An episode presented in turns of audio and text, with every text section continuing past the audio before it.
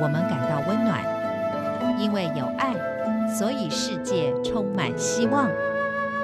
十分暖新闻，传递善美乐，让爱无所不在。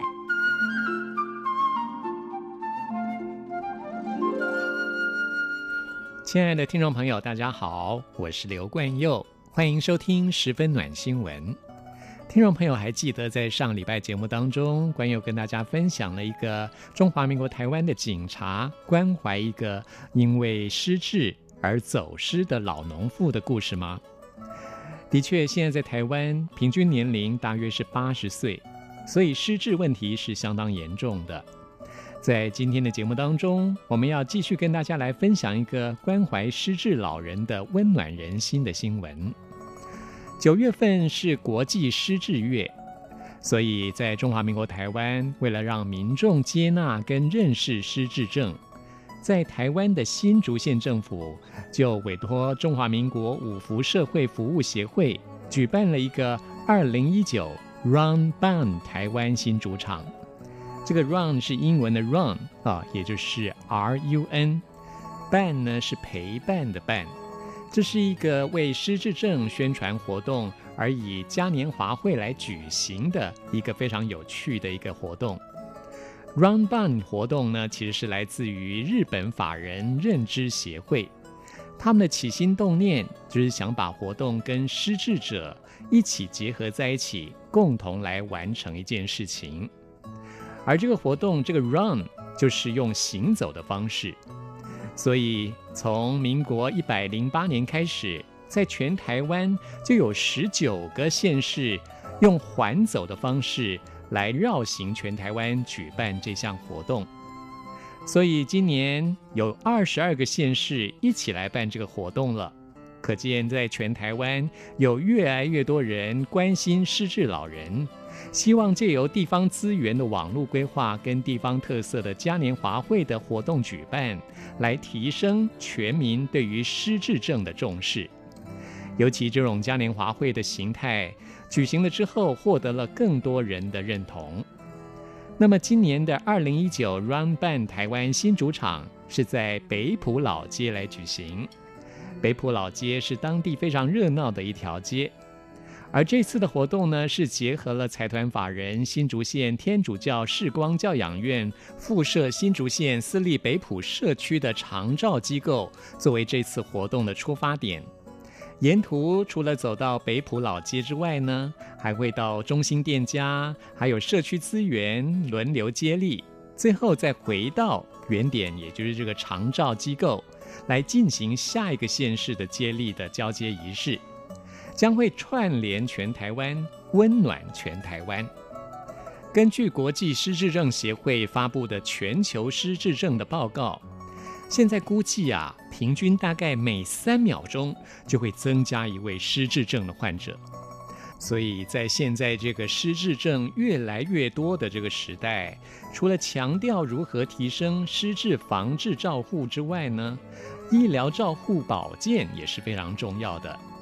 除此之外，啊，失智症患者的生活品质的改善也是全球关注的重要议题，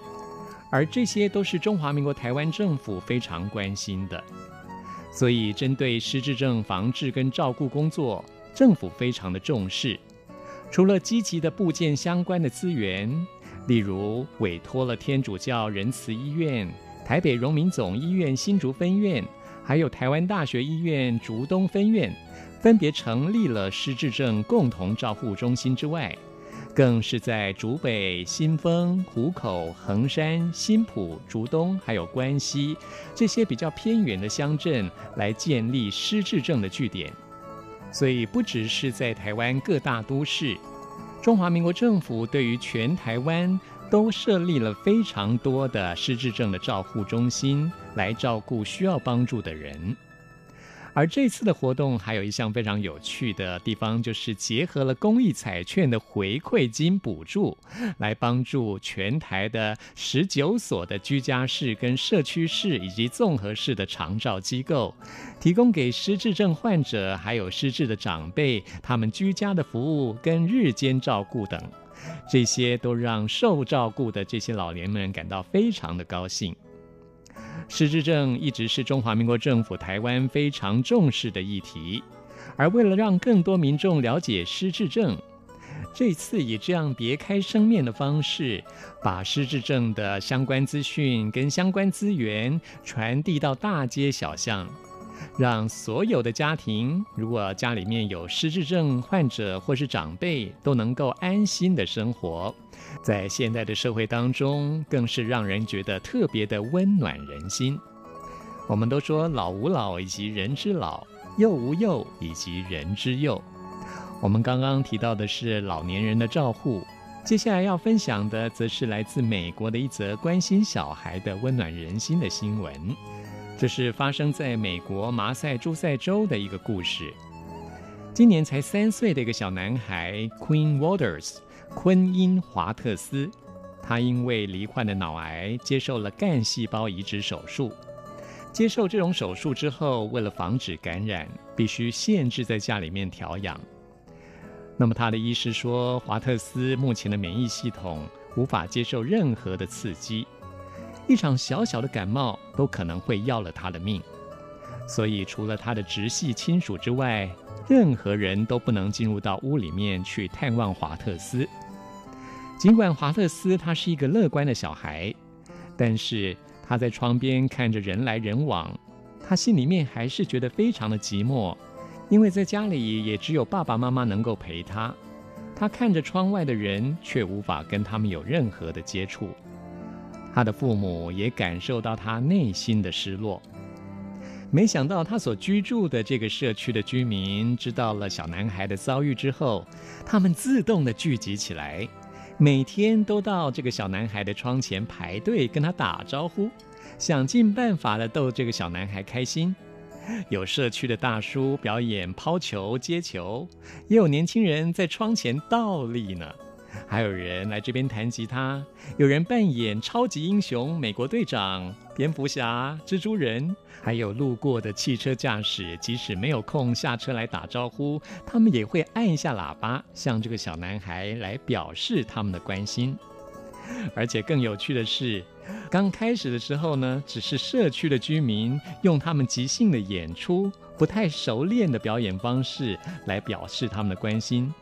渐渐的，这个温暖人心的消息传开了，有很多专业的歌手、顶级的艺术团体都特别赶来马赛诸塞州这个社区为这个小男孩来表演。